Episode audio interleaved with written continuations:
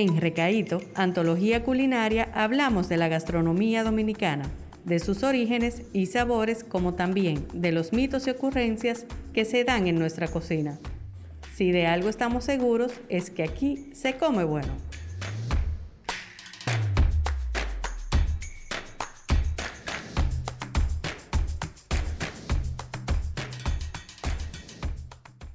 Bienvenidos a Recaíto Podcast. En esta cápsula les hablaremos sobre qué es el chacá y cómo prepararlo.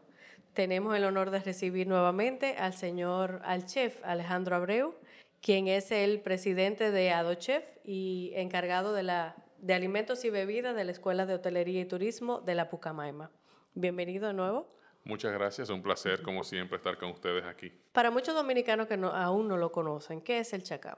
El chaqué es un postre elaborado a base de maíz y leche, llamado el maíz caqueado. Ese maíz seco es que se utiliza, el maíz caqueado o el maíz roto, que no se utilizaba para otras cosas porque estaba roto ya. Es un plato heredado de la herencia africana, traído por los esclavos, pero llega al territorio dominicano por vía de Haití. Eh, llega a la isla por vía de los africanos, pero al territorio nuestro eh, llega por vía de, Haití, por lo que su origen se remonta a San Juan de la Maguana, donde por su cercanía con el, con, el, la zona con el hermano país, eh, y también que se produce mucho maíz en, la región.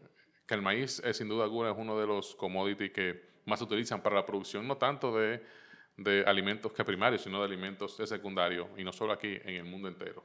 Es uno de los alimentos que eh, tradicionalmente también se consumen en cuaresma, además de la habichuela con dulce. A diferencia de las, de las habichuelas con dulce, el chacá no está tan arraigado a la cuaresma, se consume todo el año, pero eh, hay una cierta tendencia a hacerlo más en cuaresma, más en la zona sur que en el resto del país. ¿Cómo preparamos un chacá? Vamos a prender la estufa, vamos a prender los fogones y vamos a tener dos tazas de maíz de caqueado o maíz para chacá lo encuentran en cualquier sitio. Seis tazas de agua, aquí el agua fue un elemento muy importante porque el maíz al ser duro hay que ablandarlo bien, porque si no es muy, desagradable. Dos astillas de canela, una cucharadita de sal, una taza de azúcar, tres latas de leche evaporada, media taza de leche de coco para el que le guste y dos cajitas de pasa. Aquí vamos primero.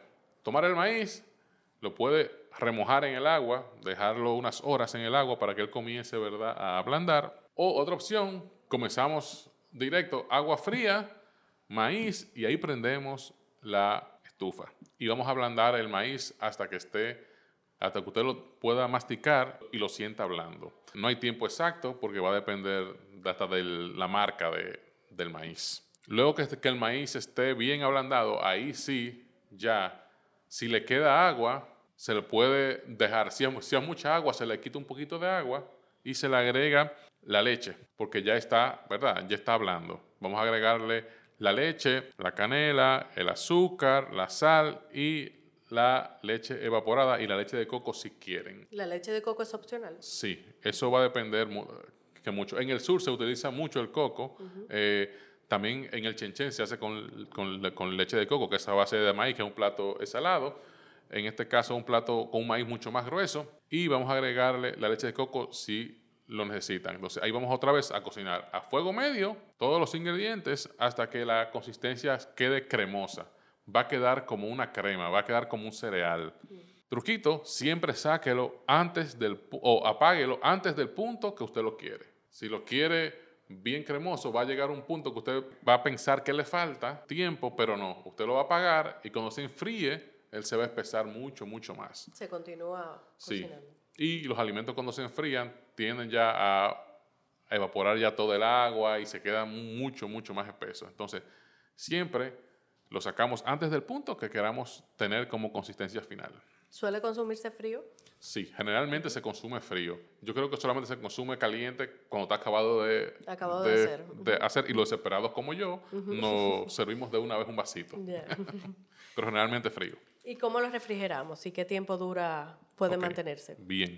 Eh, lo refrigeramos. Lo ideal es enfriarlo, igual que todos los, alimentos, de 0 a 4 horas y luego meterlos en la nevera y tapados todo, siempre para que no se contamine un alimento con otro. Y dura una semana hábil para comer.